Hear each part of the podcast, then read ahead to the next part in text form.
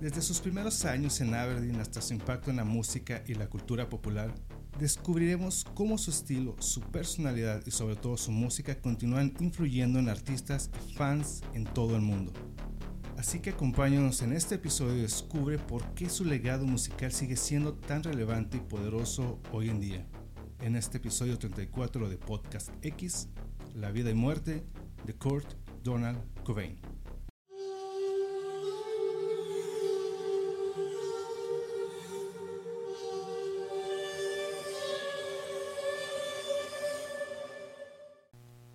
¿Qué tal? Están escuchando el episodio 34 de Podcast X, un podcast en el cual hablamos no solo temas paranormales, sino también temas y personajes que a través de la historia dejaron huella, no solo por la trascendencia de sus actos, sino también por lo perturbador que estos pudieron llegar a ser.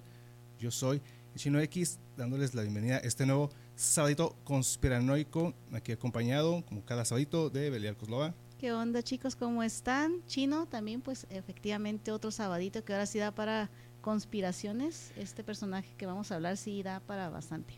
Da para bastante, da mucho que pensar, pero pues antes de continuar, no olviden dejar su like, su comentario, suscríbanse y nos pueden escuchar por Spotify o cualquier otra plataforma donde escuchen podcast.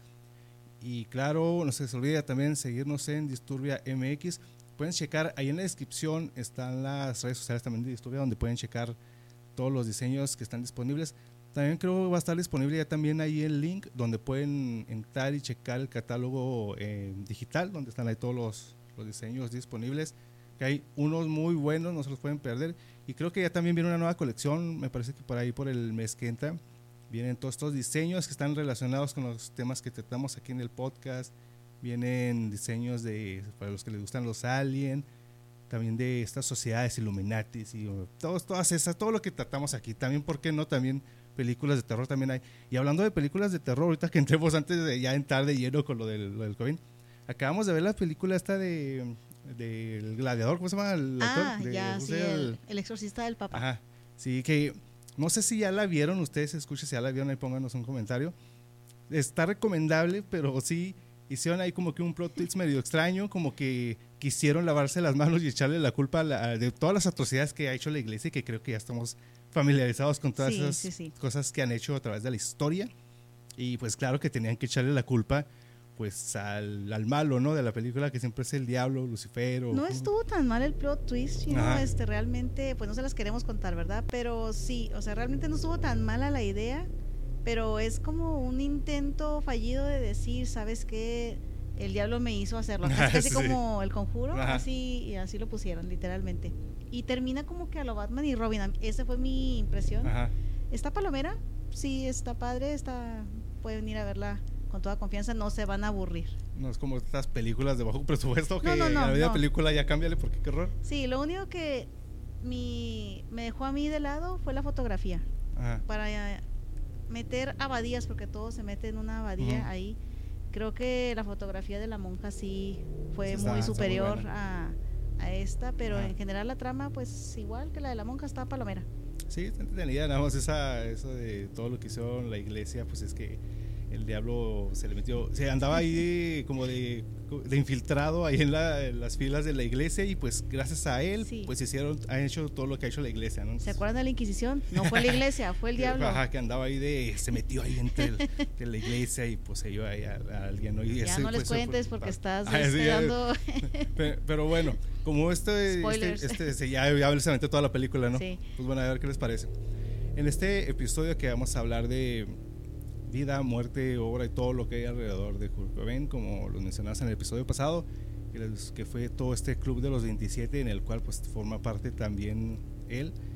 Pero antes de, entrar ya directamente con lo que es su vida, como las influencias y pues su legado y todo esto, pues también por qué no conocer un poquito de, de la historia de cómo era el ambiente de la música y qué fue lo que lo, motivó, ¿no? Como, ¿Cuáles fueron sus influencias y qué, era lo que pasaba en, el mundo para que pues él de alguna forma pues lo, lo, proyectó? Y no nada más era él, o sea, era todo un, todo un movimiento musical, ¿no? Durante la época de Cobain sí había todo un movimiento musical que estuvo ahí marcado. De hecho, tú nos vas a dar la, todo el background de esta de este género, perdón.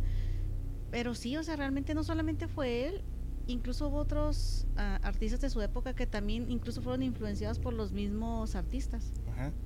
Sí, y, y mira que yo como guitarrista que fui algún tiempo y que claro que cuando aprendes a tocar la guitarra, pues tienes que aprenderte una de Nirvana, ¿no? Son de las de cajón que te tienes que aprender. Asumo yo. Es, igual que con las de Metallica, eh, de cajón a fuerza te debes de saber una, ¿no? Cuando andas aprendiendo eso, que andas ahí tocando en los bares, porque siempre te van a pedir, siempre piden las mismas, ¿no? Sí. debes de traer una de Metallica, debes de traer una de Nirvana, fuerza, y la de la planta también, porque por si falta. Ya cámbienle, ¿no? Porque sí, pues a fuerza deben de, no fallan, no fallan esas bandas. Sí, son las mismas, de siempre. Y, y, sí. y Nirvana tenía un sonido muy peculiar, tenía unos efectos que le metía eh, en sus, eh, pues, sus pedales, sus efectos, que pero bueno, ahorita ya hablaremos de esas cuestiones técnicas. Sí. Pero vámonos por el principio, ¿no? Este, en este episodio, como ya les mencionamos, pues, vamos a hablar de la vida y muerte de él, de uno de los iconos más grandes de la música en los años 90. Kurt Cobain fue un músico legendario, es recordado por su talento natural y estilo único que definió a toda una generación de música. Desde sus primeros años en Aberdeen, Washington, hasta su ascenso a la fama con Nirvana y su trágica muerte en el 94.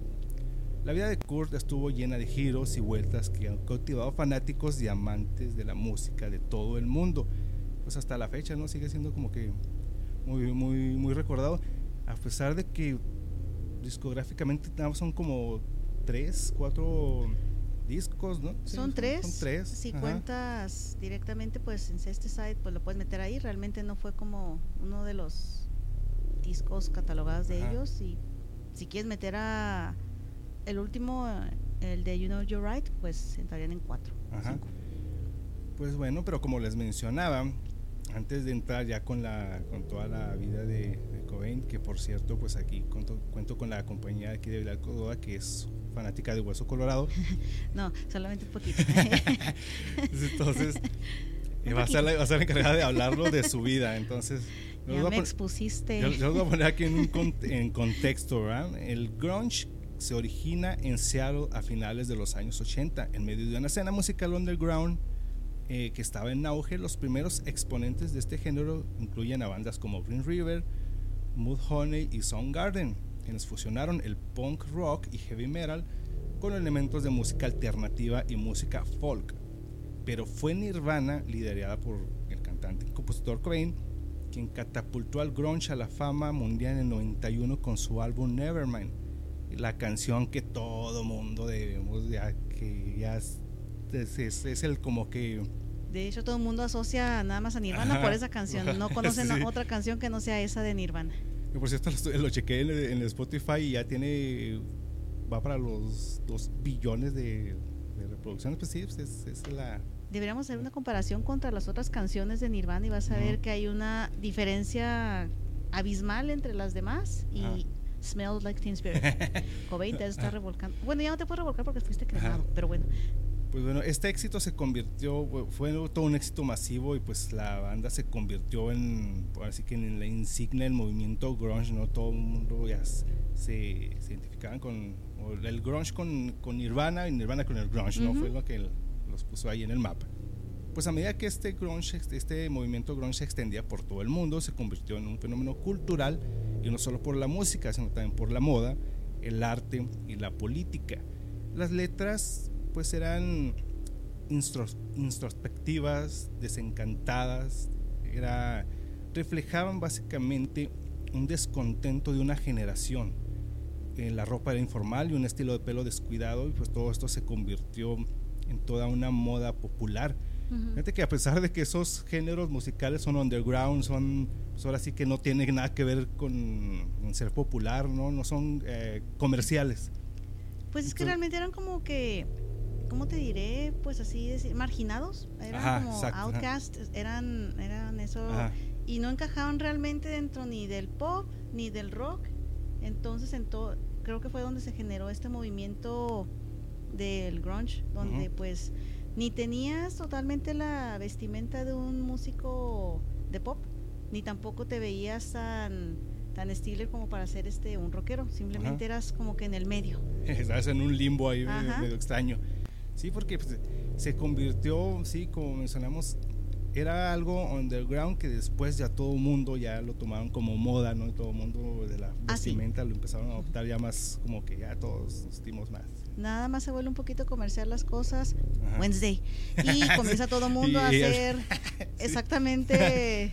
Ahora todo el mundo tenía el movimiento y se vestía como las cantantes grunge. Ay, disculpen. Sí, ya salió la, la, esta, la serie y ya todas reflejadas con su, ah, yo soy esa, no, yo siempre fui así. Yo siempre, fui sarcástica y siempre fui, tuve mis influencias oscuras y todo el asunto y la muerte. Pero yo reflejada en ella, ¿no? yo era como ella. Mames. no mames, Mary Jane. y luego ya vamos a ver qué otra, qué otro personaje, otro personaje sale. Yo era como ella, yo siempre fui como ella. Sí, nunca falta. Pues bueno, después de la muerte de Cohen en el 94, muchos consideraron que el grunge había llegado a su fin, aunque algunas bandas eh, todavía siguieron como Pearl Jam y Soundgarden, pero pues todos sabemos también lo que le pasó al vocalista de Soundgarden, este eh, Chris Cornell, que pues ya, ya sabemos eh, que también hay unas ciertas teorías de qué le pasó a él. Y no me vayan a funar, pero no me gustaban, ni uno ni el otro. El único que de ese movimiento era Nirvana el que me gustaba. sí. Ah, claro. Y ah, se me está yendo otra otra banda, pero bueno. Alice in Chains. Ah, ¿Era esa? También se por esas eh, épocas, ¿no? Es que sí, pues, todas eran de parte de ese movimiento grunge. Y si podemos ver que eh, comparten mucho desde la forma como se vestían, desde la forma del peinado, pues todas esas características que acompaña este género, ¿no? Sí.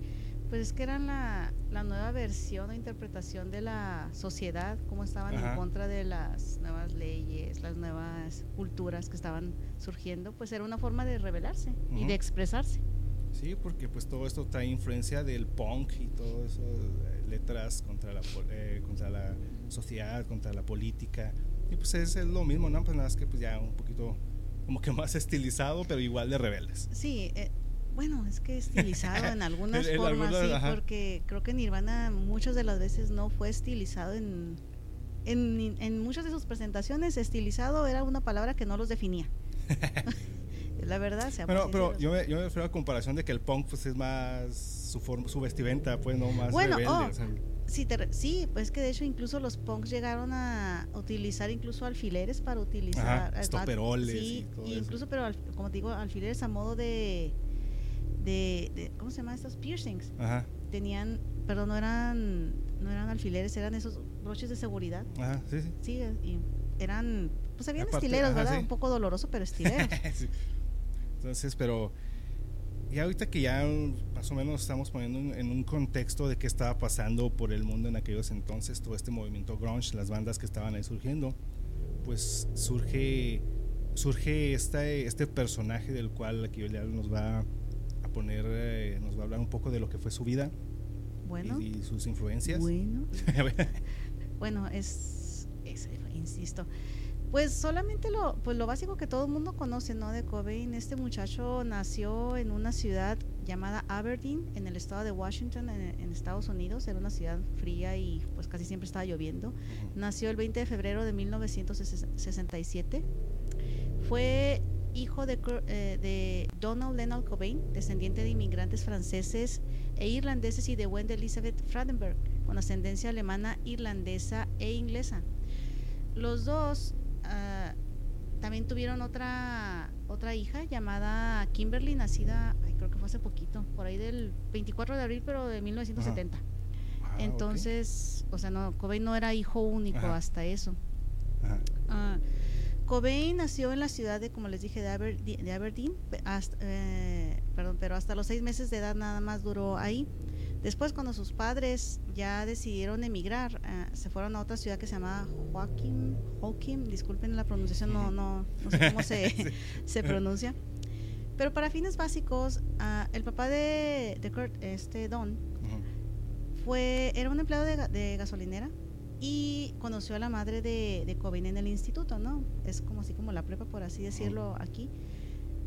Tuvieron a Cobain, pero a escondidas, pues ya a causa del bebé, pues se tuvieron que casar, ¿no? Y pues siempre fue un matrimonio que tanto la premura de haberse casado jóvenes como la falta de pues un trabajo estable como Dios manda, pues se veían envueltos en faltas de dinero, lo que llevaba a discusiones constantes, etcétera, etcétera. Cobain incluso también eh, desde muy chiquito mostró predilección por la música. Y esto era porque básicamente por parte de la familia eh, materna eh, tenía varios tíos que le, que le enseñaban a tocar instrumentos musicales. De hecho, también en 1972 fue cuando ya comenzó a asistir a la guardería y ahí mostraba afinidades por las artes musicales y por las artes plásticas, eran lo que más se, se destacaba. Uh, Cobain, pues sí, como te diré, tenía todo lo que era la, la, influencia musical, como te dijo, de la parte de, sus mamá, de su mamá. Pero fue una persona que, que, estuvo marcada por el divorcio de, de los padres. ¿Quién en estas sociedades modernas no estuvo marcado por la sociedad, por el divorcio de los padres, las peleas entre los padres. Como te lo comenté la vez pasada, pues era de un broken home. Sí, es que todo eso sí que marca como el carácter de las personas, de los niños. Involucrados en, que ven ese tipo de, cosas. Pues es que de hecho Kurt Cobain lo describen los familiares que antes del divorcio de los padres era un niño pues jovial, alegre, se interesaba por preguntar las cosas, se interesaba por jugar con vecinitos, etcétera. Todo le cambió a Kurt Cobain cuando comenzaron la separación de sus padres. Simplemente hubo ya un divorcio y pues quedaron, ah, ah, ¿cómo te diré? ¿Cómo se llama esto? La, ah, la custodia compartida. Se, la, que se quedó con Wendy, la mamá de, de Cobain. Entonces él se los quedó, pero de todas formas, pues iba el papá y jugaba con él, practicaban deportes. De hecho, creo que Cobain tenía mejor afinidad por el papá. Y de hecho llegó a identificarse tanto con él que llegó, tanto aparte de culparse que por culpa de él, no sé por qué un niño de esas edades vaya a creer a los seis años que por culpa de él se divorciaron sus papás, no tengo la menor idea. Sí, sí, pero... Pues Yo creo que en pleito, a lo mejor gritaban y decían su nombre y él pensaba que pues él podría estar involucrado en las querellas, ¿no? Pero creo que Ben también llegó a culpar a la mamá, que por culpa de, ella, debido a la afinidad con su papá, pues dijo, pues entonces mi mamá es la culpable y voy a engarzar contra ella, ¿no? Uh, creo que Ben ya después eh, que estaba viviendo con la mamá de todo el asunto, pues se logró eh, integrar con sus compañeros y podía estar con, convivir con compañeros de la escuela, estaba en este instituto llamado eh, Instituto Montesano donde pues hasta eso, como les digo, vuelve a destacar en lo que es mm, artes plásticas, música, se decanta mucho por, principalmente por instrumentos como la batería y la, y la guitarra. Pero dentro de esa época en la que Cobain ya va a estar más, más adelante en su juventud, pues comienzan a haber este, estas visitas entre los padres, pues que pues te vengo a entregar al hijo, te, te quedas tal, tal fecha, etcétera, etcétera. Pero todas estas eh, visitas siempre, siempre, siempre terminaban en discusiones. la, la, mamá al último se, se encontró con un, con un estibador, era, trabajaba en los puertos de ahí de, de, la ciudad de Aberdeen y efectivamente pues ya era ganaba el doble, por cierto, de, que, que ganaba, de lo que ganaba el papá de Cobain. El problema era que ese tipo era un poco violento, entonces se la pasaba golpeándola a la mujer la mujer, por tanto, para soportar esto, pues se volvió un poco, digamos, adicta a la bebida. y pues se la pasaba literalmente alcoholizada. Entonces Cobain también veía todo esto. Y otra de, las funciones que también su figura paterna, como te decía, que estaba muy apegado a lo que era su papá, ah, pues resulta que el papá pues se casa. Pues sí, no se podía quedar también ahí solo, ¿verdad? Pues se casó, pero también se casó con una mujer que ya tenía dos hijos. Entonces esto ya le, le voló la mente a Cobain, pues porque el papá ya no le dedicaba toda la atención, sino que también dividía su atención hacia otros hijos que ni siquiera eran, ah, eran familia. Sí, eso, él, también de alguna forma se sintió como que como que, lo estaban haciendo a un lado y él la tomó también en contra de los hijos de pues sí, de, hubo peleas y de hecho incluso hasta Cobain llegó a ser un poco bully. Ah, de hecho, se volvió violento, rebelde, desagradable, era flojo incluso, por así decirlo, o sea, vilmente le valía, pues, le valía la vida, por así decirlo, porque pues su mundo ya estaba destrozado, pues, según e, en, la visión de él, su mundo ya no, no era lo que tenía y simplemente pues a, a, percepción de él no podía confiar en las personas, porque siempre por alguna situación lo iban a, a traicionar o a hacerle daño. De hecho, Cobain ya tenía antecedentes también, pues, no lo quiero decir de esa manera, pero sí suicidas. Ajá. Cobain de hecho le llegó a contar a compañeros de la escuela que él tenía genes suicidas y de hecho efectivamente su bisabuelo y dos tíos abuelos de él se suicidaron por parte de, materna. Eh, creo que vamos a tener que, editar esto porque creo que vamos a mencionar mucho esa palabra.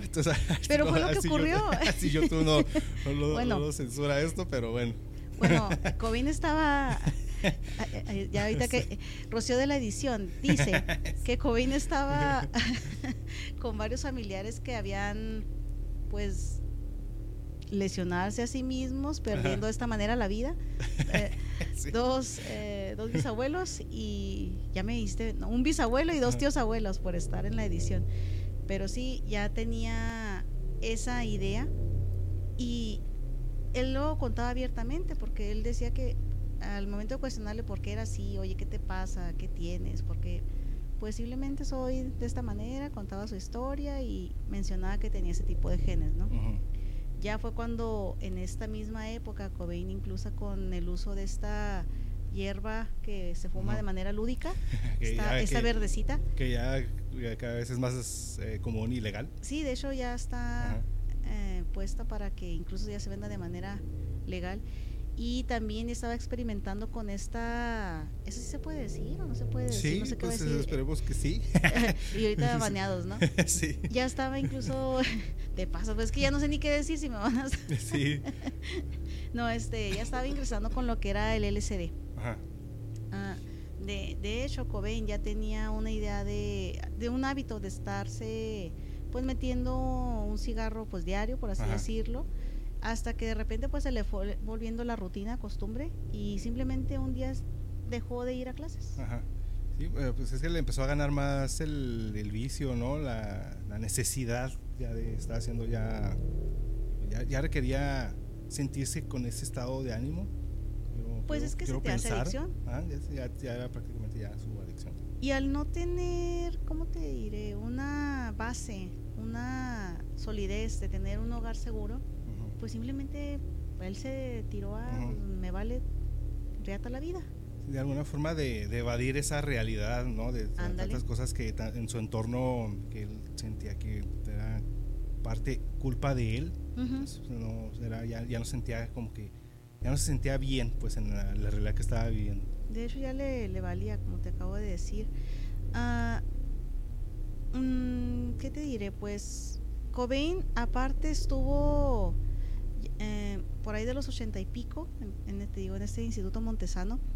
Y después ah, ah, de que abandonó, porque se abandonó el hogar de su padre, ¿verdad? Porque ya no. quería vivir con los dos hijos, se fue a vivir a la caravana de los abuelos paternos, donde al parecer sí tuvo una... Cierta mejoría, ¿no? Mm, en el estatus de tener vivienda, quiero decir, porque realmente a la hora de la hora también se empezó a llevar bien con el abuelo pero también el carácter hizo que empezara a mermar el asunto con él y también se salió porque decía el abuelo que tenía un carácter tosco y obstinado, por así decirlo. Aparte que era muy perezoso, pues imagínense tener a un perezoso ahí a un lado, pues sí te va a poner un poco de pelos. A, un, ¿cómo le dicen? ¿Nini? ¿A un nini? A un nini, o sea, pues, oye, ¿qué te, qué te pasa? Cobain ah. después a vivir con un con un tío, eh, este tío se llamaba Jim y estaba también viviendo en la ciudad de Aberdeen Después ahí este tío le, dio muchas cosas y influencias musicales porque pues le mostró lo que eran los, los discos que tenía, ¿no? Pero también, vamos a la fregada, por problemas de espacio pues órale. También. También se tuvo que volver a ir. Uh, Cobin estuvo cambiando de domicilio al menos unas 10 veces en lo que... En un tiempo de dos años, imagínate también el trauma de no ah, tener una base. Era pues no tenía nada seguro realmente, o sea. no, no podía hacer eh, amigos, amistades y cuando a lo mejor podía lograr algo, pues tenía que moverse y eso, todo, todo eso que están enseñando sí afecta demasiado y más esas edades, ¿no? Por estas épocas también eh, eh, Cobain en lo que va rondando pues llega con otro de los tíos, el tío Shock. Este fue el que le dio la primera guitarra a Cobain y le, le, enseñó lo que era pues más o menos cómo tocarla, ¿no? Pero eh, no fue sino el amigo de este tío, eh, un tal llamado Warren Mason, fue el que le enseñó a tocar la guitarra, pero le cobraba como 5 eh, dólares cada media hora. Cobraban bien por nada más enseñar ahí, por 5 dólares. Era 10 dólares la hora, imagínate nada más. Pero al notar que Cobain, aparte que andaba haciendo sus desfiguros con, con la Mowis, pues ya estaba bajando mucho en las calificaciones porque faltaba, dejaba de ir, pues decidió suspender este tipo de, las clases, de clases para ya no estar ahí haciéndole pues de mala influencia. Le enseñando un oficio, una, un, pues, sí, sí. un no, ¿cómo te diré? Pues un arte, ¿no? Pero realmente no le funcionaba para subsistir. Y, como cosa curiosa, le dio a elegir, ¿no? Que quería si una bicicleta o una guitarra. Una guitarra. Pues ya, ya sabemos qué, es lo que, qué es lo que decidió, ¿no? Sí, así es. Bueno, igual nuevamente, ya donde de plano, después de con su tío Shock, decide también pues dejar a Kobe, por así decirlo. Eh, Cobain regresa nuevamente a la casa de su madre porque pues le quedaba cerca del instituto, ¿no? Pero ya su madre ya no era su madre, era una mujer totalmente alcoholizada que simplemente... Estaba tirada totalmente al vicio. Tirada totalmente al vicio la señora y aparte pues dice en las biografías que salía con chicos o metía a cada rato chicos ahí mucho menores que ella, imagínense aparte. Entonces pues Cobain era algo que ya no podía estar soportando. Pero durante estas épocas también Cobain eh, llega a lo que descubre lo que es el punk rock, por así decirlo, porque era en esta época estaba este, esta banda, los Melvins, y de hecho Cobain lo menciona en, una de las canciones de los de, del Unplugged.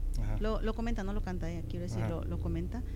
Y ahí fue donde ya comenzó a tener consejos de, de esta persona, Robert Boss Osborne, que es el que le, le decía cómo, cómo consejos sobre la música, pero sobre todo le proporcionaba y le decía que lo más padre de, juntarse con amigos era emborracharse. Sí, sí, pues claro, el party. Y o sea, eso era lo que estaba ahí. El preensayo, el ensayo y el. Sí, en, eso, no se, en eso se la pasaban. Y de ahí Cobain pues fue agarrando una versión un poco distorsionada de lo que era realmente es convertirse en un en un, músico. No estoy diciendo que no lo hagan, no estoy diciendo que esté mal, solamente estoy comentando para que no vean Sí, o sea, con, con, con medida, iba a decir lo contrario, con exceso, no, no, con, con medida. Todo con medida. Ah, pero, pues sí, de hecho. Pero es que pues, también, o sea, el contexto de lo que de la vida que le tocó a él, ¿no? Entonces, pues, su refugio, pues todo. Y ahorita que, está, que estamos mencionando todo esto, se me hace muy parecido a cómo lo platica Eminem, también lo que le pasó a él en el Broken Home, donde vivía él, todas las creencias que tuvo, con que él siempre le echaba la culpa a la mamá, ¿no? Eminem, todo lo que le pasó y pues hasta hay canciones que, que hacen referencia a ella. Donde la entierra, ¿no? Creo que hay una donde sí, la... Sí, hace mucha, ajá, mucha referencia a él. Tenemos el mismo sueño. sí. Tía, no te vuelvas Loki. Sí, es. Hombre, estaba oyendo Loki. Sí, realmente ahí fue cuando ya comienza lo que es la formación de Nirvana o los orígenes de lo que es la banda Nirvana. eh, allá estaba aquí este muchacho Chris Novoselic eh, que conoció a un Kurt Cobain cuando tenían 18 años y se une a, este muchachito llamado Steve Newman.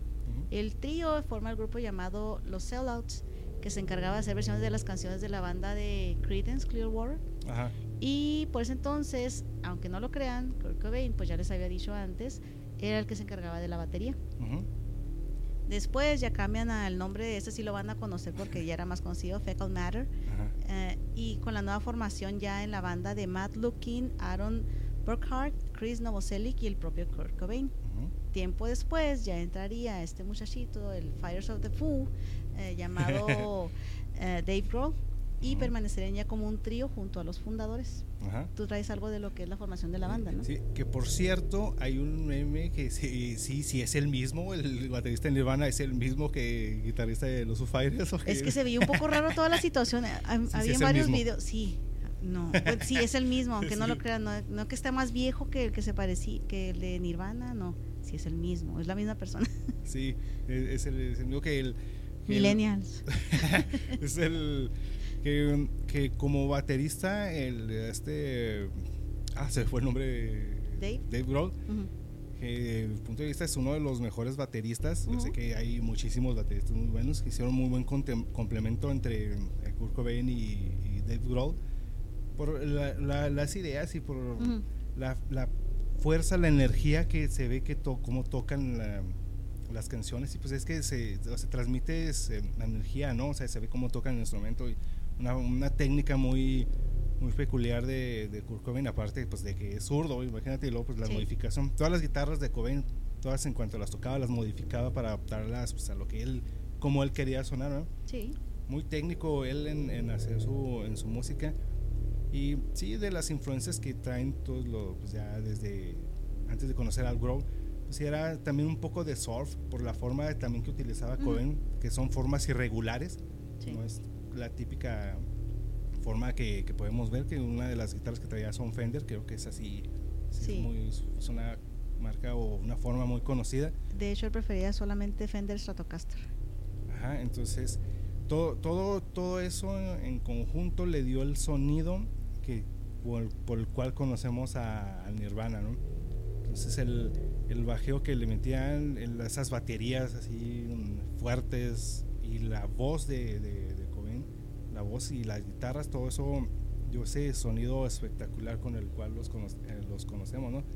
Y pues, y dentro de todas las bandas que habían que tocaban ese género, yo sé que hay otras que todavía siguen sonando y que también en su momento sonaban, como lo era Pearl Jam y las otras que mencionamos, pero eran eh, Nirvana sonaba diferente, o sea, sonaba como que más, eh, ¿cómo, lo podemos decir? No sé, más fuerte.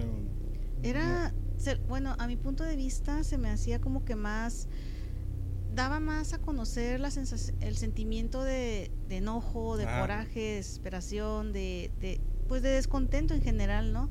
Por ejemplo, esta canción de Black Hole Sound de Soundgarden, me dormí, o sea, y también era grunge, o sea, o sea, las de Cobain pues te ponían ahí a más a madre y estás enojado con todo el mundo y la sigues escuchando, ajá, ¿no? querías sacar la, furia, querías traer, o sea, como que expresarte de otra forma.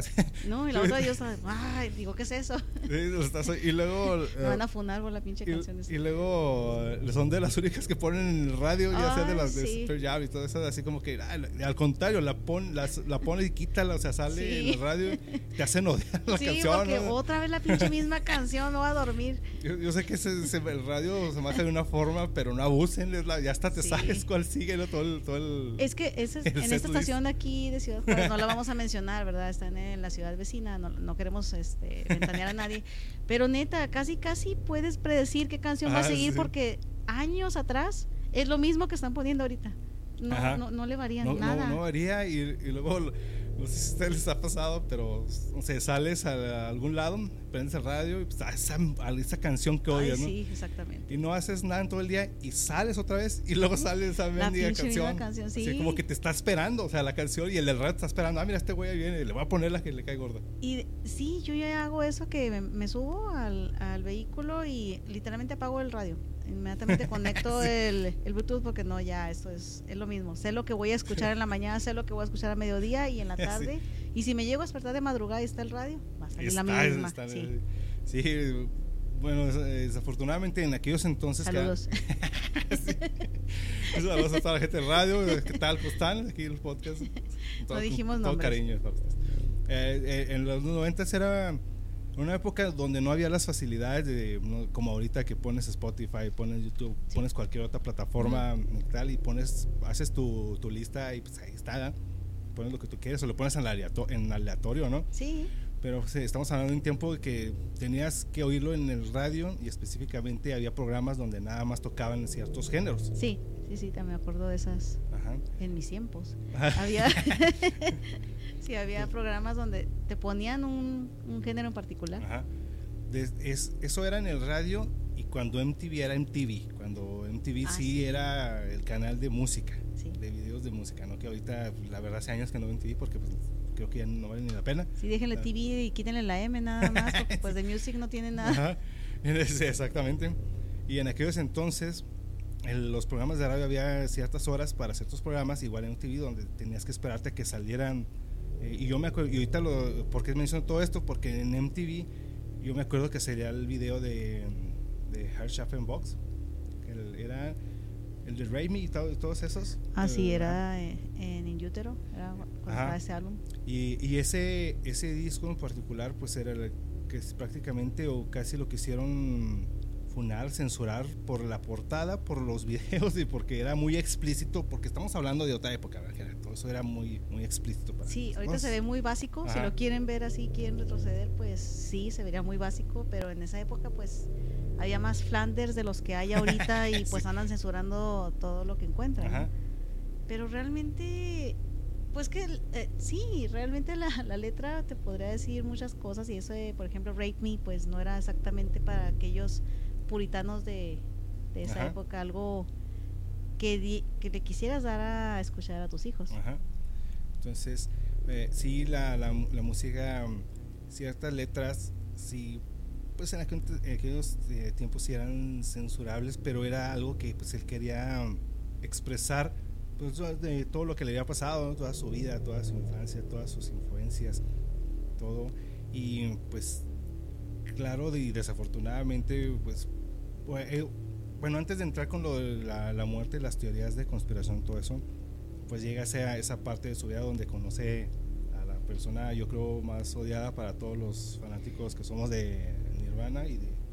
Es que, bueno, eh, ahorita les doy mis puntos de vista, yo solamente les, estoy contando el punto histórico o cronológico hasta el momento, ¿no? En el 88 es cuando firman su primer contrato con la independiente llamada Sub Pop, era uno de los tenían ahí, y nace este disco llamado Bleach, es el primero que, que Cobain sale. A, dar a conocer y es cuando conoce a esta mujer de una banda llamada Hole, la famosísima Courtney Love. Famosísima y odiadísima por medio mundo, hasta, todo, hasta el fandom eh, de Nirvana detesta a esta mujer. aunque ya ellos, Grohl y este el bajista ya, se, ya supuestamente ya no, todo perdonado, ¿no? Y abrazo, pero pues también, o sea... Se le llama arreglo monetario, cariño. de alguna forma pues tenían que, no, no pasa nada, no pasa nada, pero todos sabemos que, pues, todos sabemos, pero... Sí. Uh, ¿Cómo te te comento? Pues pasa eso, ¿no? Ellos viven una relación tórpida y muy turbulenta, pero también pues era muy intensa, ¿no? Ellos se amaban, se odiaban, se eran el uno para el otro y el otro para el uno. Dos años ya después de que sale Bleach, uh, se firma, pero ahora con la DG, DGC Records, era la una discográfica pues contraria a Sub Pop, pero mucho más grande, y ya entra el disco aumentado que es el que los catapultó realmente al estrellato llamado Nevermind, de donde sale el primer sencillo, Smells Like Teen Spirit. ¿Tienes algo de, de esa canción? Sí, ah, pues un, mira, que mencionas esto, está un dato curioso del por qué lo del, del nombre ese de Smells Like Teen Spirit. El, se, cuenta ahora sí que la, leyenda urbana que una amiga de Cobain escribió una, en una pared del cuarto de, de Cobain que Kurt smelled like Teen Spirit, o sea que él, que Cobain, olía. que él olía como Teen Spirit, haciendo referencia a que olía un desodorante llamado Teen Spirit que usaba la novia que tenía Cobain en ese momento. Pero Cobain no entendió el chiste y la referencia, entonces él, él, él lo tomó, se me figura como Ah, como. Oh, es verdad, había un Teen Spirit, ¿no? Sí, sí había un desodorante, eso. Ajá, entonces él, él, lo interpretó como, una, como un mensaje, ¿no? Con una frase revolucionaria. Pues sí lo fue, pero bueno, la música, la canción. Sí. Pero se me figura como Juana de Arco que Dios le habló y le dijo que tenía que ser todo y, que el de todo lo que podías haber dicho, se cayó la espada, se la robaron, se la tiraron. no, Juana, tú tenías que decir que Dios te dejó la espada y mames. De cualquier eh, explicación, escogió, la, escogió esa. la más estrambótica, sí. Entonces Cohen pues escogió la, la, opción del que el significado era revolucionario, ¿no? Que algo, había un mensaje en eso y pues eh, la referencia era que olía un desodorante. Ya estoy cayendo que sí existía ese desodorante. ¿eh? no, no me. Es que utilizaba otro. Pero sí, sí recuerdo que entre las marcas estaba eso. Bueno, ya Cobain para esas épocas ya era una persona que le entraba de lleno al mundo de las drogas, chino. Ya estaba metido ya. Sí, ya, y aparte. Full time. Sí, full time, ya era, todo, era de. 24-7. Ándale. Pero también debido a esto y a su anterior pasado, pues sufría de constantes depresiones, ¿no? Y aparte, pues el estrés de las giras realizadas y pues todo lo que él tenía se empezó a, a refugiar en esto, pero principalmente en una droga muy letal llamada heroína. Entonces él ya lo tenía, pues, no por así decirlo, dominado, porque durante muchas presentaciones se llegó a presentar drogado, pero lo, lo, medio pasaba, o sea, realmente tú notabas nada más de repente como que empezaba a hablar un poco más lento. Sí, pero la mayoría de las veces Kurt Cobain estaba un poco drogado, incluso en varios eh, conciertos llegó a desmayarse, eso sí estuvo documentado. Pero a pesar de esto, para los que siguen odiando a Courtney Love, esta se casa con él el 24 de febrero del 92 y el 18 de agosto nace la niña Frances Bean Cobain.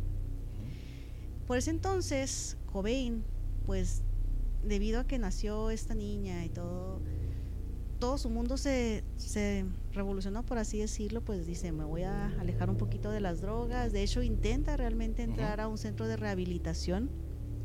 Pero tristemente Cobain entró al siguiente álbum que era Incesticide, perdón, pero igual la misma constante, el estrés, la presión de grabar, los, la música, etcétera, Cobain vuelve a recaer. De hecho, se sale a la brava de él de del centro de rehabilitación. pues que entraba, entraba y salía, entraba más por decir que lo estaba intentando, ¿no? Pero a fin de cuentas pues le ganaba más esa, esa necesidad. Entonces, ya, ya eso, ese tipo de acciones uh, quiero pensar que ya es muy, muy difícil. No digo que sea imposible, pero pues ya a esos grados ya es muy difícil.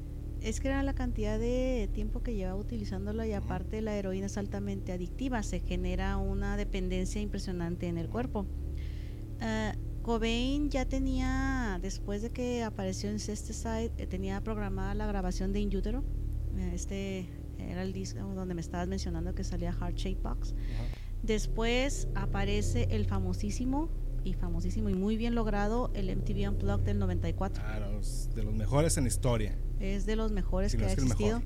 Cobain también, porque posteriormente años después de la muerte de él aparece este disco donde sale la canción You Know You're Right, que muchos creen que no fue, que fue grabada antes o durante, no, también fue grabada durante el año de 1994. Pero entre las histerias de Cobain y los dichos y dimes y diretes, Cobain incluso llegó a negar que él tuviera participación en esta última canción. De hecho, cuando lo estaban grabando, cuenta el productor de ese último disco que llegó tres días tarde al ensayo. y, ¿Qué le pasa, hombre? pero, pero llegó a grabarlo en 24 horas, tanto las canciones como, uh, como ¿cómo te diré? Como la, tanto la canción, la letra, como los acordes ya estaban grabados por Christy y por, por Dave. Pero Cobain estaba en un torbellino, se puede decir, o sea, de, de emociones de repente lo podías ver bien, de repente lo podías ver en un estado totalmente irritable, pues totalmente depresivo incluso, y ya no estaba él en su sano juicio, por así decirlo, de decir, soy una persona que se encuentra estable. Aparte de esto, Cobain ya tenía un antecedente de sufrir dolores de, estómago de manera muy constante. De hecho, incluso lo llegaron a comparar con la enfermedad que tenía Kennedy y esta mujer, la Monroe, me cae re gorda, me cae muy gorda, lo siento, me cae mal. Eh, pero Cobain llegaba a tener este tipo de dolores. Ahorita ya se conoce como es el síndrome de intestino irritable, ¿verdad? Y sí, sí es muy molesto, te genera dolores constantes, inflamación y otros síntomas. Pero el, ese padecimiento no tenía, no sé si antes de, volverse adicto y esos dolores bueno, así lo, lo plantean algunos, algunos lados, ¿no? Que sufría tanto los dolores que su salida de utilizar la droga. Sí, de hecho, por eso lo utilizaba. Ajá, y que por consecuencia pues ya se hizo adicto, ¿no? Decían, pero eso ya lo empezó a mencionar años después de haber iniciado con las drogas. Tan, pero, perdón, pero es que realmente se mentan todas las ideas al, mero momento.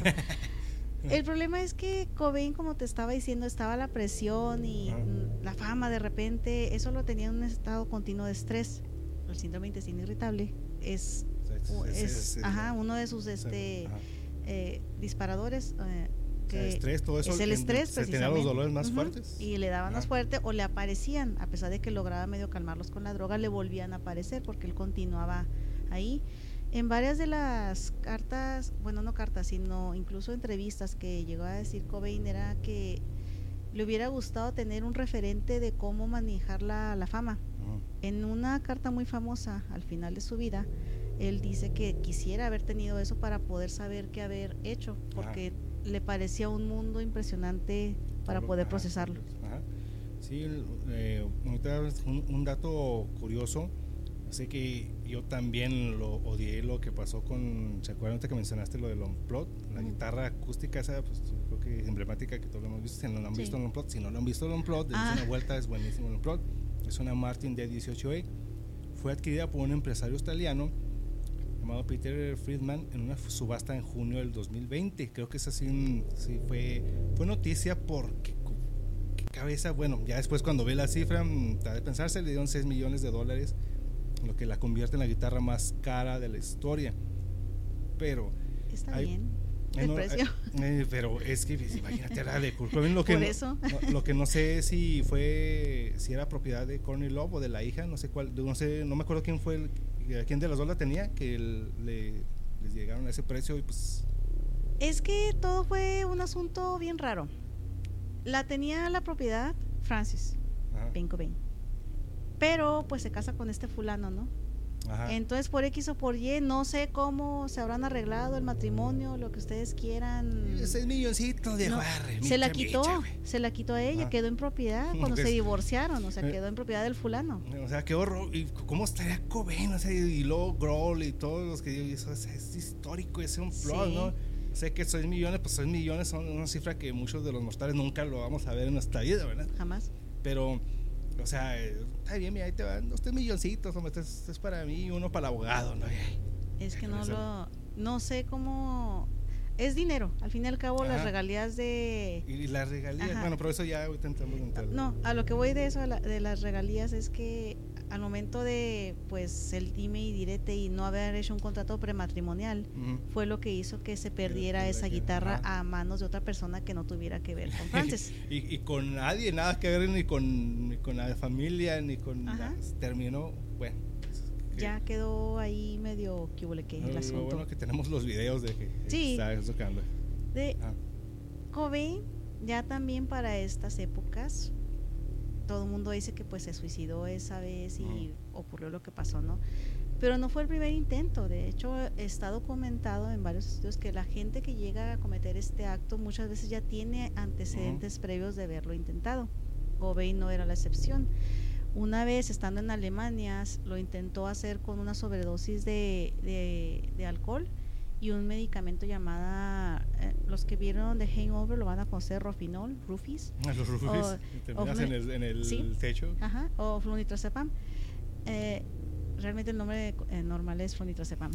Rofinol es el... Y todos Rufis, sí, ah, es el comercial. sí, es que lo van a... o, Day de Rape Drug. Es, es, la utilizan ciertos pervertidos ahí, nefastos, gente nefasta. El chiste es que también casi lo lleva a la muerte. Pero no, no ocurrió, lo lograron sacar adelante. Pocos días después ya estaba en Roma, de hecho Kornilov iba a llegar precisamente a este hotel en Roma, donde también lo encontró, pero otra vez con champaña y otras y estas pastillas. De hecho fueron incluso 50 pastillas las que le encontraron en el, en el, en el cuerpo. Asumo yo que eran 50 porque le hicieron un lavado gástrico y las vieron ahí, no por otra cosa sino hubiera que hacer un examen toxicológico. Pero para aquellos detractores de Kornilov fue ella la que le insistía que tenía que ir a desintoxicarse. Ella también era adicta, pero también estaba más dispuesta, yo creo por Frances, a, a rehabilitarse. Y fue ella la que llamó en dos ocasiones para pedir auxilio porque Kurt Cobain estaba al borde de la muerte por haber pasado por esta situación. O sea, realmente fue ella la que lo salvó en esas dos ocasiones. Pero mira, ahorita que, que mencionas esta parte, ahorita que entremos en lo de las teorías, mm, van a cobrar, eh, algo de sentido una teoría que yo tengo con respecto al por qué la salvó esas, esas veces. Es que espérame, Chino, yo no estoy diciendo que defiendo a Courtney Love, solamente estoy hablando cronológicamente de la situación. Yo detesto a esa pinche vieja. sí, pues por dos y por muchos que... de hecho, pero, cae mal. Pero dentro del por qué a veces, por qué lo, lo salvó en esa ocasión, yo tengo ahí ciertas em, teorías. Y claro que pues esta, esta Courtney Love el, también fue causó mucha eh, polémica porque en el estado ese que cuando estaba embarazada detectaron que utilizó también drogas estando embarazada. Sí. y que pues eh, ya, cuando se alivió no pues ahora sí que qué alivio no que salió bien la niña porque pues, sí. por las cantidades que utilizó pues ni tanto porque se casó con este fulano y perdió la guitarra. ahí está el, daño están las consecuencias. A futuro se vieron las consecuencias. Tiene un daño cerebral esa mujer. No ya disclaimer de por favor si están embarazados eh, embarazadas no utilicen drogas ni bebidas alcohólicas o comen por piedad, no hagan eso. El, el asunto aquí es que sí, efectivamente lograron sacar a Cobain de esa situación tan terrible y los directivos apoyaron que Kurt Cobain entrara nuevamente a un centro de rehabilitación. De hecho, incluso la, discográfica lo, lo ¿cómo? Pues no te puedes decir patrocinó, lo pagó, por así, eh, por así comentarlo y Kurt Cobain entra de buena voluntad, él decide entrar, pero en la ocasión anterior, igual se le ve brincando la, la, barda esta, bueno, era una reja de un pico y algo de, metros y se ve que Cobain sale, sale de ese centro. No pasó mucho tiempo porque esto fue en el 94. Ustedes van a saber que Cobain fue encontrado muerto el 8 de marzo de el 8 de marzo, el 8 de abril de 1994 por su electricista o empleado Gary Smith. Él estaba en un cuarto adjunto a lo que es el garage de, la casa donde estaba donde estaba residiendo en ese momento. Estaba en un punto de su vida entre separado y no separado de Courtney Love y no había nadie más con él en la casa. Según los datos del forense, creo que Bain falleció el 5 de abril de 1994, fue hallado tres días después, como les comento, por este cristiano.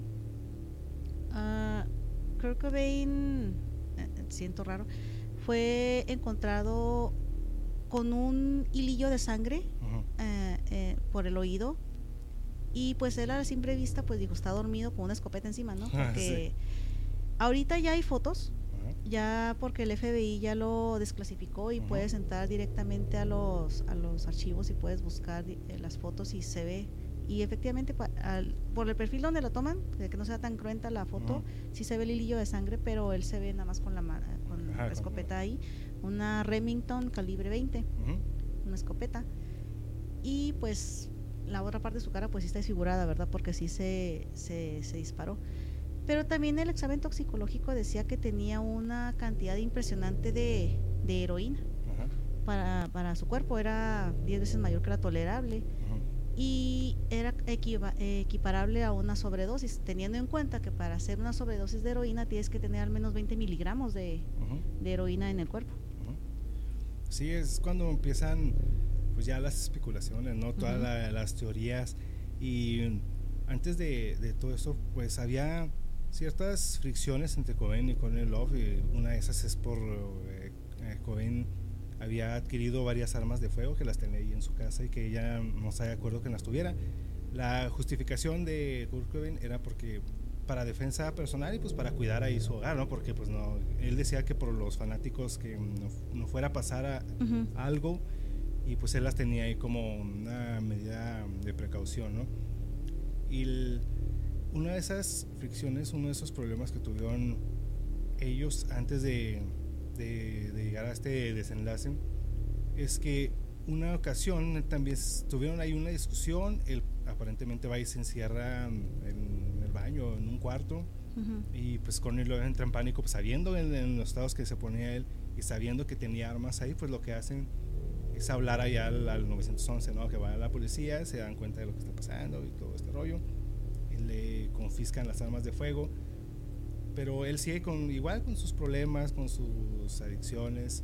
Sí. Y parte entran, entran las conspiraciones de que uno de los amigos de él es el que le ayuda a conseguir esta, esta famosa escopeta El Dylan Carlson. Ajá, porque él, eh, Kurt Cobain ya no podía comprar armas.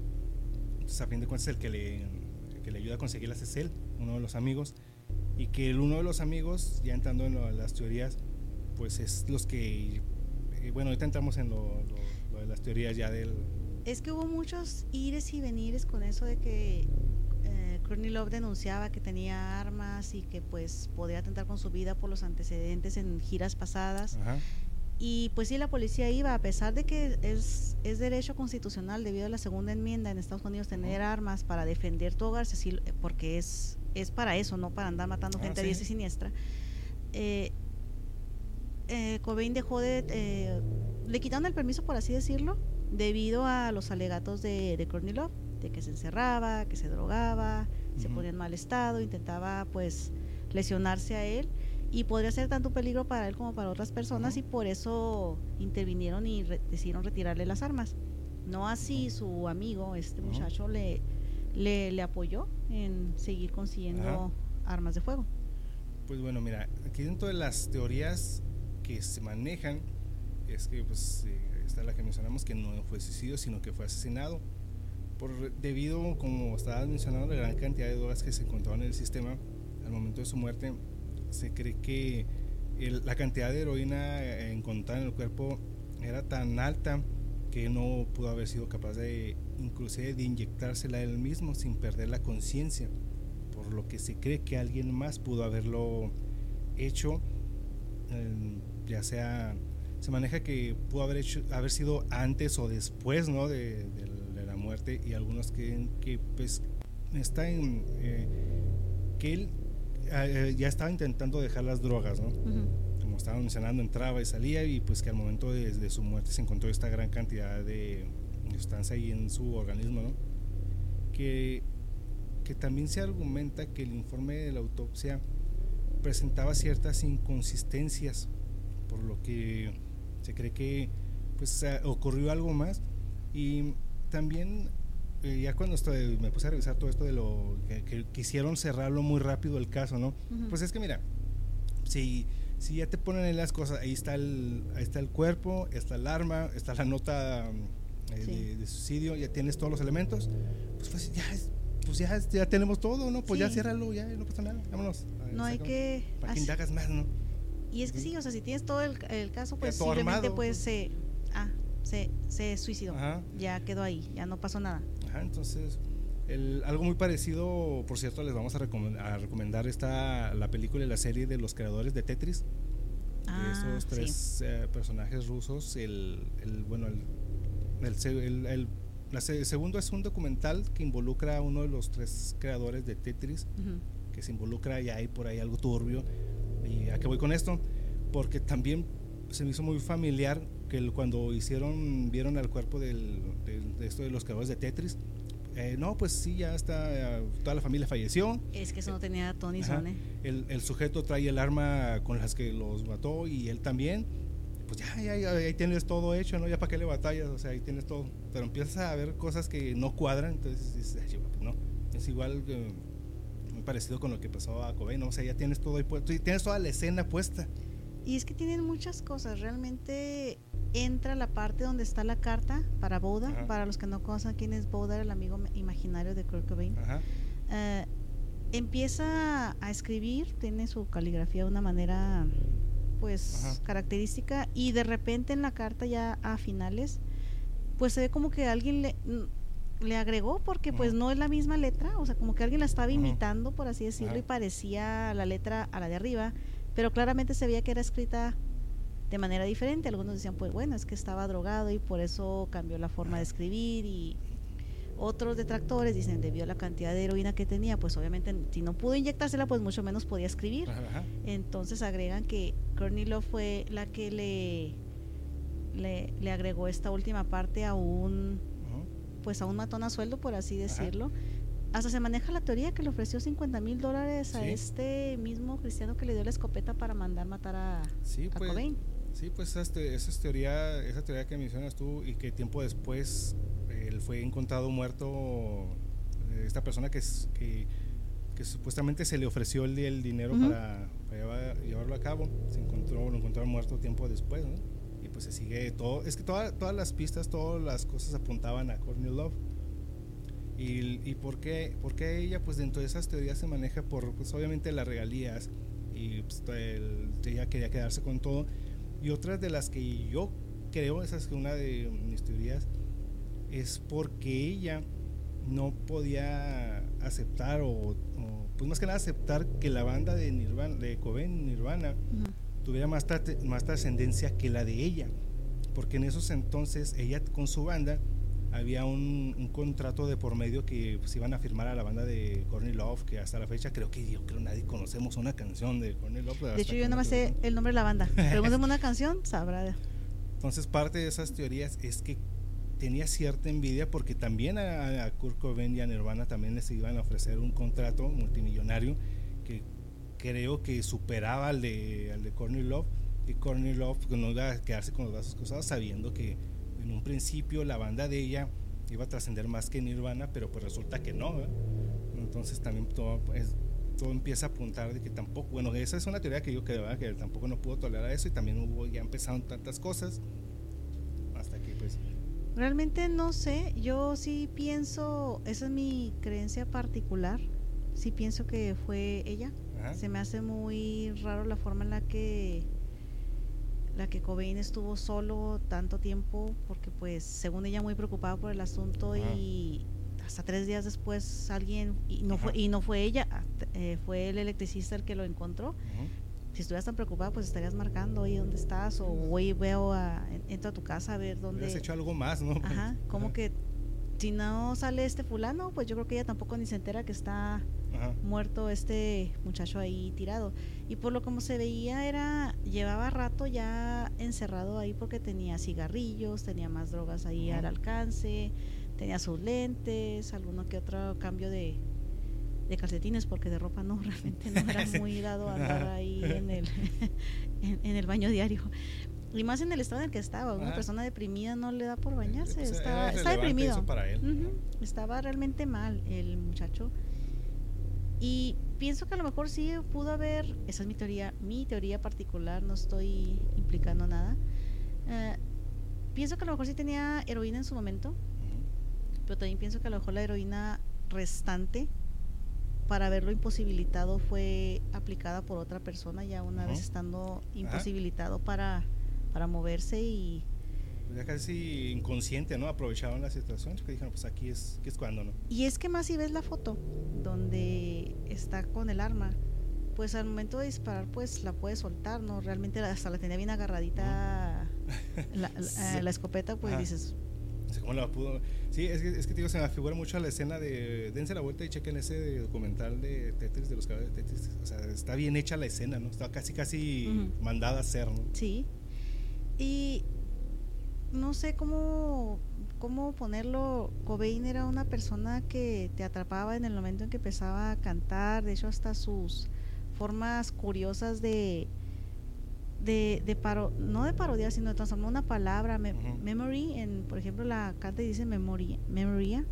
Eh, eh, cambia a español directamente tus, sus acordes, todo lo, cómo mueve su voz para enganchar a, a los escuchas era una persona para mí súper, súper eh, atrayente, no en el sentido que todo el mundo cree, sino a su música, hacia lo que él representaba. No, no creo que haya, pues por así decirlo, tomado esa, sí, decisión, sí, sí, sí era suicida, sí, se andaba en esos mitotes. Pero no creo que lo haya hecho de esa manera. Más bien si iba a pasar, iba a pasar por sobredosis, no ah, con una escopeta. sí, y bueno, y, y, sí, también ciertas inconsistencias, todo eso de, varios de los que estuvieron investigando todo eso. Es que, el, sí, ahorita que mencionabas que cuando lo encontraron nada más tenía como un hilo de sangre en la oreja. Entonces también mencionan ellos que un, una arma de ese calibre pues hubiera hecho un daño mucho mayor, ¿no? Es que no, es, eh, eh, sí está el daño hecho. Lo que pasa es que en las fotos no se alcanza a ver la parte contraria del rostro, donde sí, se, sí está destruido un poco, está desfigurado. Pero por la parte por donde sale la, el, proyectil, al otro lado, pues sí, te puede salir un hilito. Pero habla del lado contrario, donde sale el hilito de sangre del otro oído. No habla del lado donde tomó el disparo. Entonces mencionan mencionan eso, mencionan que cuando lo, lo, encontraron, en lugar de hablar a la policía, la persona que lo encontró, pues quiso como que dar la primicia a la radio. Ah, y, sí, pues sí. Y en lugar de, de hablar al, ¿cómo se llama? a, emergencias, ¿no? Y, y, las personas de la radio, pues en lugar de tomarlo en serio, pues lo tomaron como en forma de broma, ¿no? Entonces, es, es mucho el tiempo lo que se, se, le deja solo a él, en lo que Courtney Love, pues mira, yo sé que todo apunta para ella y, hablando de Courtney Love, en la revista Rolling Stones en el, 2000, en el 2022, ella en una, tuvo una conversación en un podcast llamado de Mark Maron, es, en donde eh, ella está, iba a, promocionar su nuevo disco contigo. Cuando vi esto dije, ¿a poco todavía sigue haciendo música? Entonces me quedé, bueno, aparentemente sigue haciendo música, ¿no? Que ella iba, tenía eh, planeado hacer, bueno, ya tenían una canción llamada Justice for Kurt, no sé qué cosa, ¿no? Mm. Pero decidió dejarla fuera de, de, su disco porque esta canción, la verdad, no me di a la tarea de escucharla porque no me gusta la música de ella y es una persona que no, bueno, ya eso ya es otra cosa. La temática de esta canción era hablar sobre las conspiraciones precisamente. Es que ella está consciente, ella sabe, es que ella sabe de que todo apunta a ella, ¿no? Es, ella quiso dejarla fuera de esta canción donde ponía, eh, eh, hablaba sobre las conspiraciones que apuntaban de ella, eh, culpándola de la muerte de Kurt Cobain, pero ella deja, de, opta por dejar fuera esta canción porque según ella, cito, no era demasiado pegadiza la, la canción para que trascendiera, ¿no? Pues es que no tenía, nunca se escuchó, yo creo que ella tenía una un hit impresionante porque pues yo no recuerdo pues ninguna canción de ella. y es lo que yo me, me puso a pensar, pues es que realmente opacó, si, si de todo apuntaba que iba a tener un contrato millonario su banda, llega Nirvana con todo ese, toda esa boom, y, pues, eh, opañó, opañó, opa, opacó, empañó, creo que era ahora es, es, me opañó. Trabo, me trabo del coraje, disculpen. Una palabra empañó y opacó es opañó. fusioné ahí, ¿sabes? La palabra. Dejan de aprender una nueva palabra, fusioné las palabras. Entonces, la hizo a un lado, ¿no? O sea, todo el mundo volteó a ver a Nirvana y nadie volteó a ver a la música de, de, de. Entonces, parte, quiero pensar, pues sí, obviamente tenía ese cierto eh, coraje ¿no? contra, contra, contra Cobain y contra Nirvana, Nirvana, y a lo mejor no tanto contra Cobain, sino por todo lo que está haciendo Nirvana. ¿no? Ajá, se podría decir de esa manera y a lo mejor era otra de las teorías que dicen que precisamente que sí lo estaba salvando en sus momentos pues, para que lograra crecer y lograra firmar las regalías que iban a quedar a nombre de ella antes de que se muriera, ¿no? Entonces por eso lo salvaba para que pudiera lograr el, el cambio de la firma. Y pues sí, o sea, realmente tuvo en un momento tuvo el 100% de lo que eran las regalías de Nirvana, luego después con dimes y diretes y peleas entre miembros, se logró pues dar un, un nuevo giro a esto y se repartieron las, las ganancias. Eh, es que todo, todo, todo apunta, ¿no? Ya te empiezas a indagar, a, a hacer tus propias teorías y muchas apuntan a lo mismo, ¿no? O sea, a fin de cuentas era aprovecharse de la oportunidad. Ah, y lo que te iba a mencionar ahorita que iniciamos con. de que, que ella lo había salvado en algunas ocasiones, puse a, ver todo, todo, todo este, todo este, toda la vida y todo lo que pasó. Y me pongo a hacer una teoría pero si desde un principio ella lo planeó, salvarlo, porque ella se vería como que yo lo, yo lo intenté una vez, entonces esta vez que yo, o sea, yo me, yo me estoy quedando como la buena persona, para que esa vez no me volteen a ver a mí, ¿no? Porque yo lo sabía la primera, entonces esta vez que sí funcionó. Oh, me recordó hasta esa trama, también por cierto, véanla, La Enfermera es una ah, serie noruega que está en Netflix. exactamente. Eh, de un caso muy conocido, eso ocurrió, en Gran Bretaña, pero ya lo han interpretado este actor que hizo el de Animales Fantásticos, discúlpeme, no me acuerdo cómo se, se llama. Eh, una interpretación, ahora estas personas que no les puedo decir el nombre porque no sé cómo, no, no hablo danés este ni noruego. Está, muy buena, dense a la vuelta. Entonces, pero esta enfermera hace eso, ¿no? También, o sea. Ah, ella queda bien parada porque yo estoy salvando el, estoy salvando el día. O sea, estás viendo que pero pero ella lo ocasionó esa la falla. ajá, ella misma ocasionaba los paros cardíacos de los pacientes. Ajá, para ella al final del día, no, pues es que yo fui la que rescaté todo eso, o sea, algo así se figura que ella a lo mejor... ¿Tiene lógica? Ajá, a lo mejor en un principio, es que digo, yo me puse a verlo, pues sí, o sea, Nirvana vino y te opacó tu, tu salto a la fama y ahí pues, ni, trascendiste porque nadie se acuerda de tu música, ¿no? No. Entonces, el, veo, veo, esas ocasiones, no quiero decir que, esa vez ella lo haya causado, a lo mejor sí, le, sí lo hizo Cobain en su momento, pero ella dijo, mmm, de aquí me puedo agarrar para que empiece a maquinar esa, ese último, esa solución, ¿no? Al último, o sea, yo te salvé estas para que al último, cuando ya se dé la oportunidad, porque ella sabía los problemas de adicciones, los problemas de, de soledad y todo eso que dijo, bueno, voy a aprovechar esa, esa ocasión para, para hacerlo, ¿no? Y para que quede como, eh, como, ah, ¿cómo se dice cuando ya hiciste algo? Que, como registro algo así. Sí, como que quede el récord de que, de que yo en, una ocasión, en ocasiones yo lo salvé, entonces no puedo ser yo. La Varias ocasiones, de hecho, lo salvó. Entonces, no, para que no tengan a ver que en esta ocasión, no, pues si yo lo usé, yo lo salvé en, algunas veces, entonces yo no, yo no fui la, la, culpable, ¿no? Pero pues creo que más, creo que todo eso más apunta a que ella lo pudo haber hecho. Sí, yo, yo sí creo que fue ella. ¿Ah, Personalmente creo que fue ella. No tengo pruebas, pero tampoco tengo dudas. Todo se resume, se resume a eso. No tenemos pruebas, pero tampoco tenemos dudas. Yo pienso que fue ella. Ahora tiene una tendencia un poco redimida esta mujer. Ah, es un poco más decente en su actuar. Incluso con ese escándalo de este productor Harry Weinstein y las varias actrices del Me Too, el, hashtag nuevo, ella cuando veía actrices nuevas le decía no te vayas a ninguna fiesta con este fulano porque vas a te pueden pasar cosas malas, ¿no? Y ahí anda ahí asesorando medio mundo. No sé si es un intento de redimirse, ah, no sé qué pues, onda, si es su culpa. Quién sabe, no tengo la menor idea, pero pues, al fin y al cabo, pues si fue ella, lo llevará en su conciencia totalmente, chino.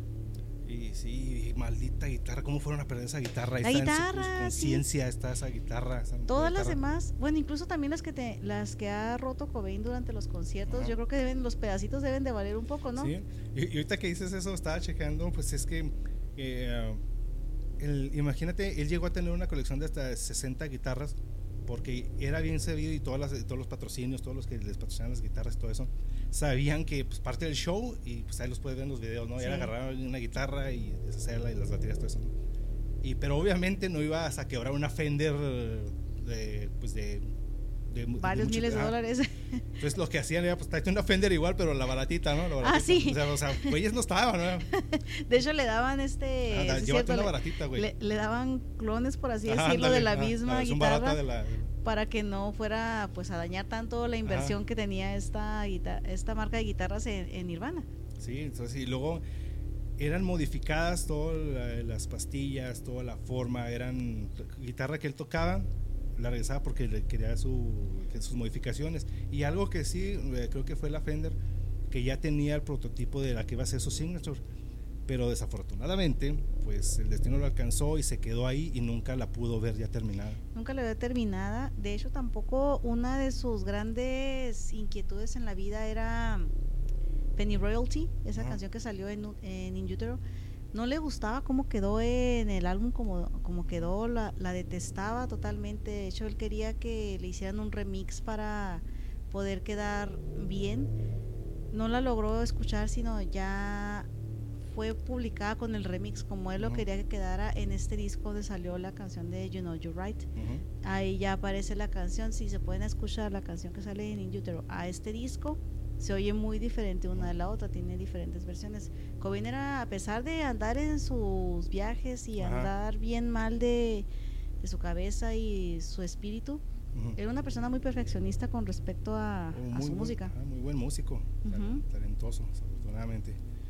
Pues bueno, así como eh, así fue la vida, muerte y obra de Kurt Cobain, que a pesar de su corta vida, el impacto de Kurt Cobain en la música y la cultura popular sigue siendo significativo. Su música y letras continúan inspirando a nuevas generaciones de fanáticos y su influencia en la moda, el arte, la política sigue siendo evidente hasta el día de hoy. La vida y muerte de Kurt Cobain ha dejado una huella imborrable en el mundo de la música fue un verdadero original, un rebelde, un desafío, el que desafió las convenciones y creyó, creó, creó algo nuevo y emocionante. Si bien su muerte fue una tragedia, su música continúa inspirando y conmoviendo a la gente hasta el día de hoy. Esperemos que hayan disfrutado este episodio, eh, pues que fue toda la vida y legado de Kurt Cobain.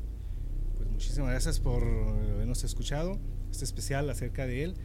Esperemos que les haya gustado, que los inspire para toda la vida y que el legado de tremendo señorón Kurt Cobain en Nirvana pues sea que les inspire musicalmente, por favor. sí. lo, olviden todo, todo lo malo. Todo lo demás, sí. Pero pues bueno, creo que desafortunadamente, si no le hubiera pasado tantas cosas en su vida, no hubiéramos llegado a conocer a Nirvana ni al Kurt Cobain como, como el cual estamos hablando el día de hoy. Sí, creo que parte de la grandeza de una persona es sobreponerse o sobrellevar tragedias en su vida. Pues, muchísimas gracias por haber este, escuchado, escuchado este episodio. Soy el Chino X, me encuentran, bueno, primero Belial Coslova, sus redes sociales. Me encuentran como Belial Coslova en Facebook, Twitter e Instagram. Y si me quieren dar un, uh, pues un seguimiento, se puede decir en Twitter, sí, sí, pues sí, si quieren. si quieren, ¿eh? si no, pues también. Si no, también. Ustedes sigan, nos compartan y dejen su like, su comentario. Sí, nada más denle like aquí y compartan y dejen su comentario que también nos ayuda bastante. Sí, y vayan a ver las películas esas de, del padre, este, del padre que el No, el exorcista del papa. El exorcista del papa. Aunque también era un padre, pero sí. sí está, está bueno el plot twist, nos la quisieron cambiar con que todo el diablo... No, no es cierto. Y señores de la iglesia, acepten lo que hicieron, no le echen lo que a toda la iglesia. Yo soy el chino X, que, que, más que decirles que vamos a escuchar el plot de Nirvana. Sí. Aunque yo sé que le va a caer mal a la cierta gremio de la música, no es ni Pearl Jam ni esos, ni esos plot. El mejor es Nirvana. El mejor de todos, de todos, siempre va a ser el de Nirvana. Es un plot, y el hombre que vendió al mundo esa canción, ¿cómo está chingón? Muchas gracias, soy el chino X, este fue Podcast X, Hail. Satan. Pues,